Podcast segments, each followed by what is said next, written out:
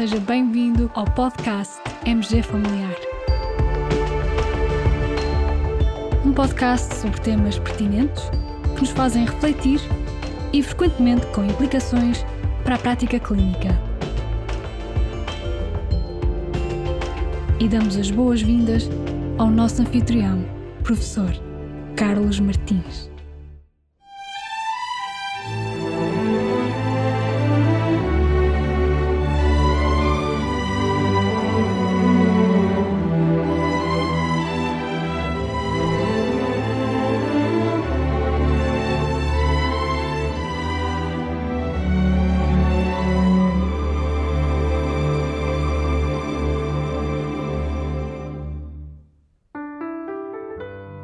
Caros colegas, estamos outra vez naquela altura do ano em que todos merecemos descansar. E por isso também aqui no podcast Temos a Familiar temos alguns episódios especiais. E hoje é com muito gosto que temos conosco os docentes de uma unidade curricular diferente, chama-se Observar da Arte à Clínica, e é uma unidade curricular que funciona, no fundo, através da articulação de duas faculdades da Universidade do Porto, a Faculdade de Medicina, e aí a sua regente e proponente da unidade curricular é a nossa bem conhecida professora doutora Sofia Batista. Olá, Sofia, tudo bem contigo? Viva, olá! E depois é também articulada com a Faculdade de Belas Artes da Universidade do Porto. E da parte da Faculdade de Belas Artes, esta unidade curricular está, no fundo, a cargo do professor Domingos Loureiro, que é professor de pintura, então na Faculdade de Belas Artes da Universidade do Porto, e é também investigador no I2 ADS. Meus olá, caros, olá. é com um enorme gosto que vos recebo. Olá, professor Domingos, também bem-vindo. Bem-vindo, obrigado. Obrigado nós por estar aqui conosco. E no fundo, esta unidade curricular que mereceu um prémio de inovação pedagógica da Universidade do Porto em 2021, é sim um projeto muito especial. Querem falar-nos um bocadinho sobre isso? Sim, foi um bebê que desenvolvemos com base numa ideia que não é uma ideia pioneira, mas de facto em Portugal ainda não havia nenhuma unidade curricular que ligasse a arte e a clínica. Eu estive a debruçar-me sobre o tema e acabei por perceber que havia já bastante evidência de que o treino da observação de arte poderia melhorar as competências da observação clínica, tão importante aos médicos, e depois disso também apercebi-me de que já era uma estratégia também usada em várias universidades pelo mundo, embora em Portugal não existisse ainda nenhum exemplo destes. Professor Domingos, o que é que pensou quando uma médica o abordou para criar esta, esta unidade curricular assim, com esta estrutura, digamos, especial e de interface entre estas duas áreas? Eu achei que seria uma ideia muito interessante e, obviamente, que foi aceito desde o início de uma conversa por Zoom, portanto foram as circunstâncias que o Covid nos impôs, mas que apesar de tudo trouxe-nos vantagens. Facilitou imenso a conversa e quando a professora Sofia me apresenta a proposta, obviamente que a resposta foi positiva e perguntei como é que poderia ser feito e como é que poderíamos avançar. Não foi de toda uma novidade para mim, no sentido, a unidade curricular obviamente que foi uma novidade, mas eu já tinha trabalhado com outros contextos também, como medicina dentária, como medicina noutros âmbitos, e interessa-me, obviamente, esse cruzamento interáreas. E acho que a Universidade do Porto precisa claramente, a Universidade e os estudantes da Universidade do Porto precisam claramente deste cruzamento interáreas, e as artes, obviamente, podem dar um grande contributo. Da vossa experiência, que feedback é que recebem dos estudantes quando, digamos, concretizam esta unidade curricular?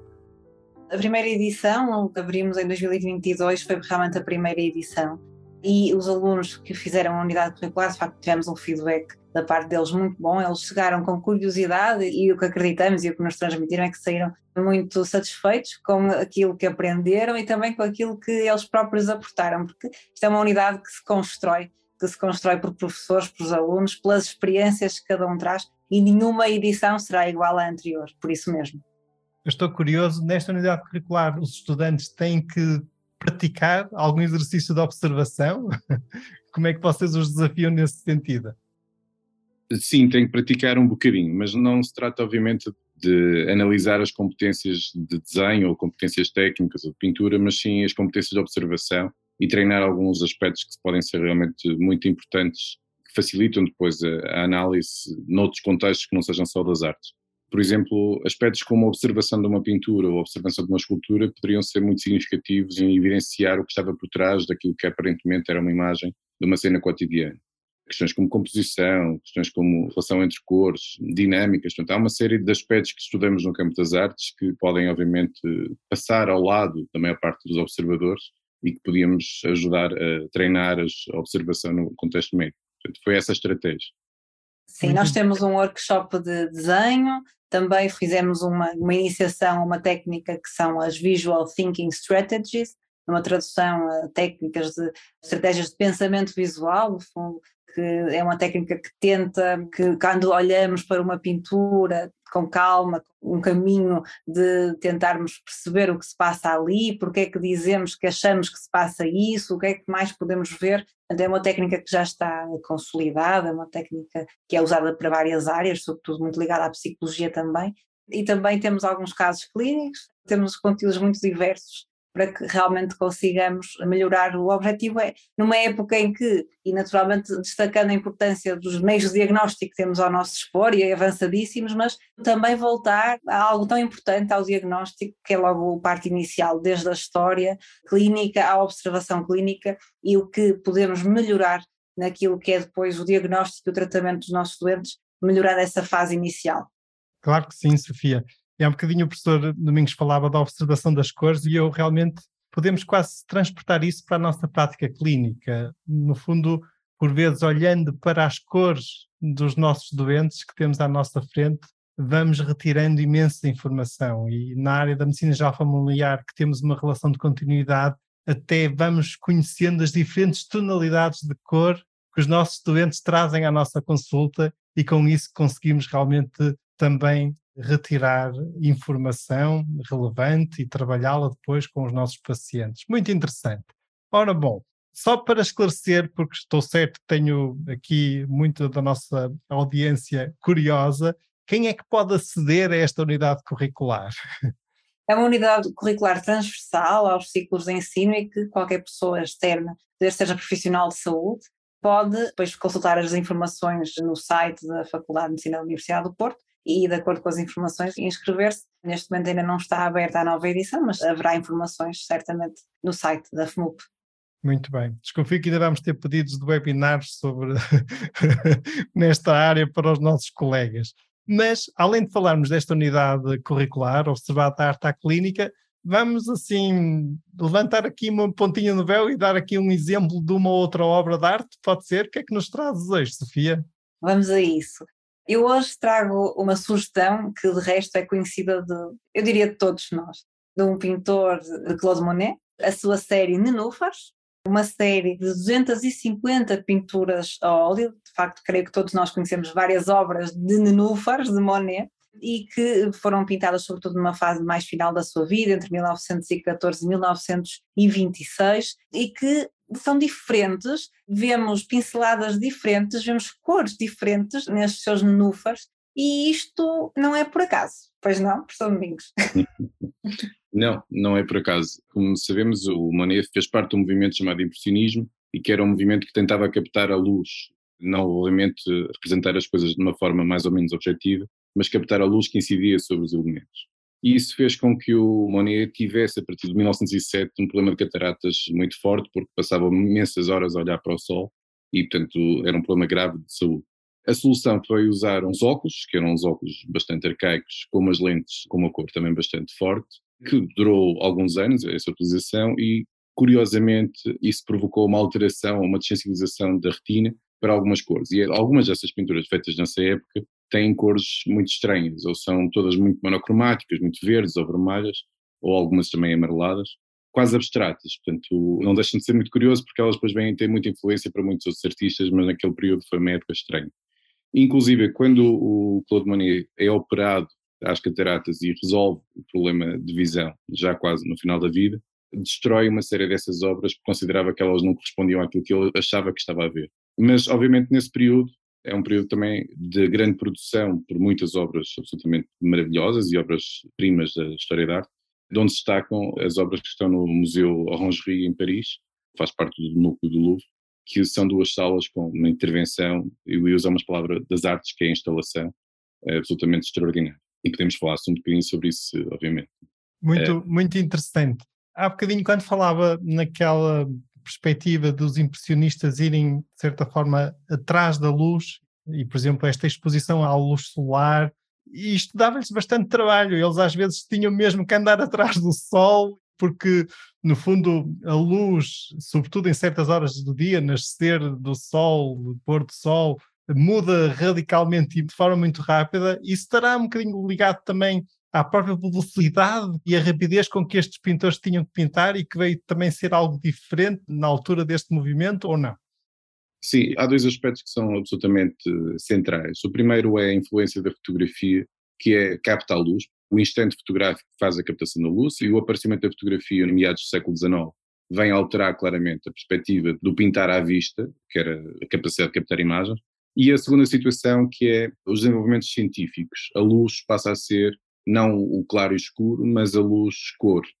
E os impressionistas são o primeiro movimento científico a utilizar a teoria da cor nas suas pinturas. Então, a maior parte do tempo os pintores passavam com os olhos semicerrados, olhar para o sol, que era o momento em que a luz era mais intensa, não só, mas sobretudo, e havia sempre uma coisa muito interessante, que as luzes mais bonitas são quase sempre as do início do dia e as do final do dia, e portanto para apanhar a luz tinha que chegar antes, portanto era preciso ir para lá de madrugada, preparar tudo e esperar que o sol estivesse maravilhoso. Nem sempre nas melhores condições. Imaginar um quadro de uma paisagem com neve dos impressionistas é imaginar um frio terrível claro, às quatro da manhã à espera que o sol nasça. Né? Ou então irem à procura de um dia com sol, tipo aqui no norte, quando vamos de manhã para a praia e afinal está no voeiro, não é?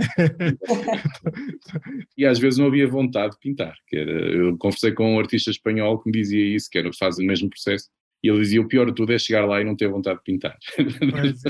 Pois, e, e, uma coisa que eu acho interessante, obviamente isto é só uma curiosidade, mas acho que os ouvintes vão achar interessante.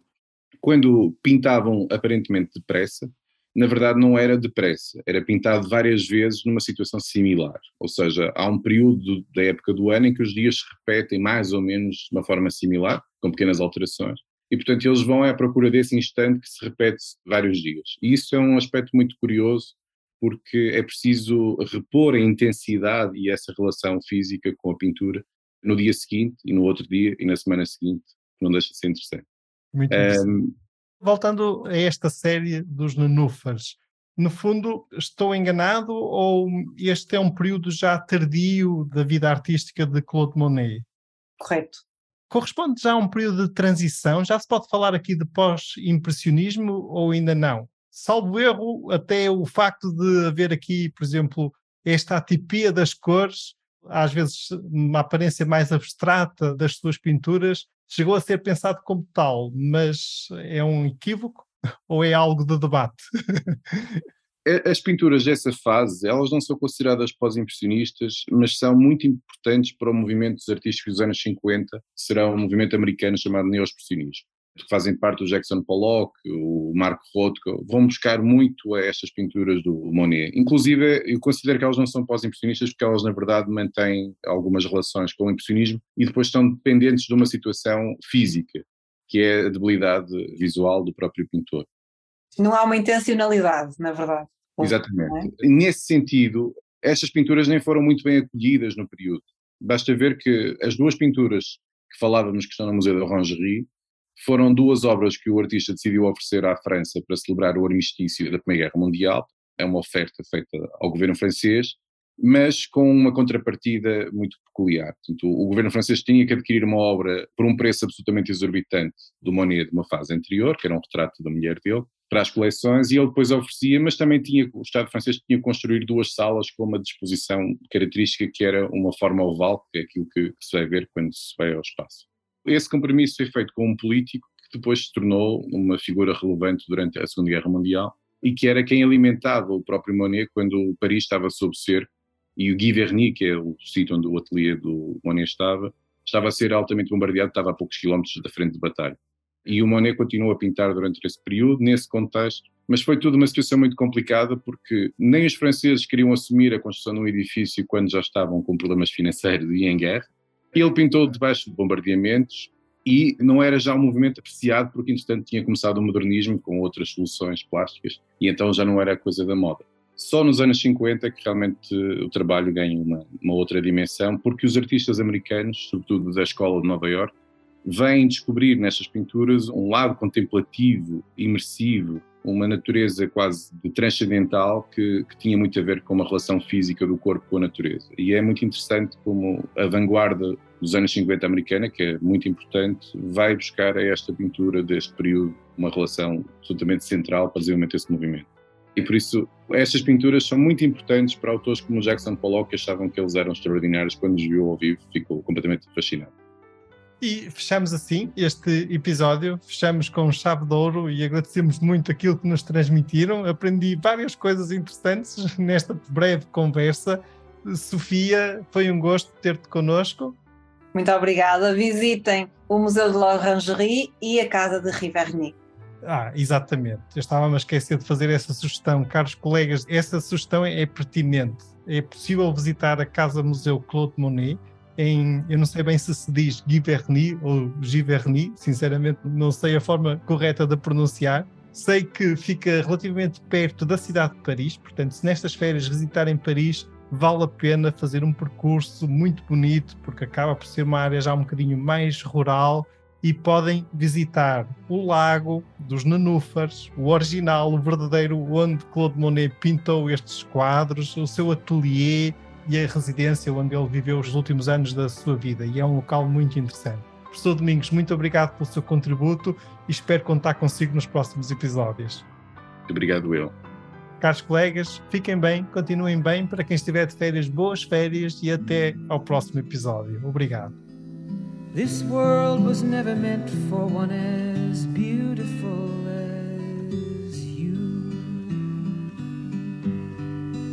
Starry, starry night. Portraits hung in empty halls. Frameless heads on nameless walls. With eyes that watch the world and can't forget like the strangers that you've met. The ragged men in ragged clothes, a silver thorn, a bloody rose, lie crushed and broken on the virgin snow. Now I think I know what you tried to say to me and how you suffered for your sanity, and how you tried to set them free. They would not listen, they're not listening still. Perhaps they never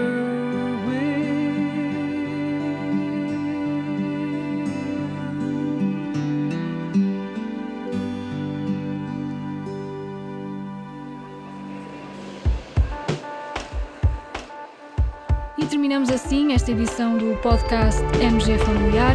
Muito obrigada por nos ouvir. Se desejar completar a sua leitura, muitos dos conteúdos abordados neste podcast estão disponíveis em www.mgfamiliar.net. Até ao próximo episódio.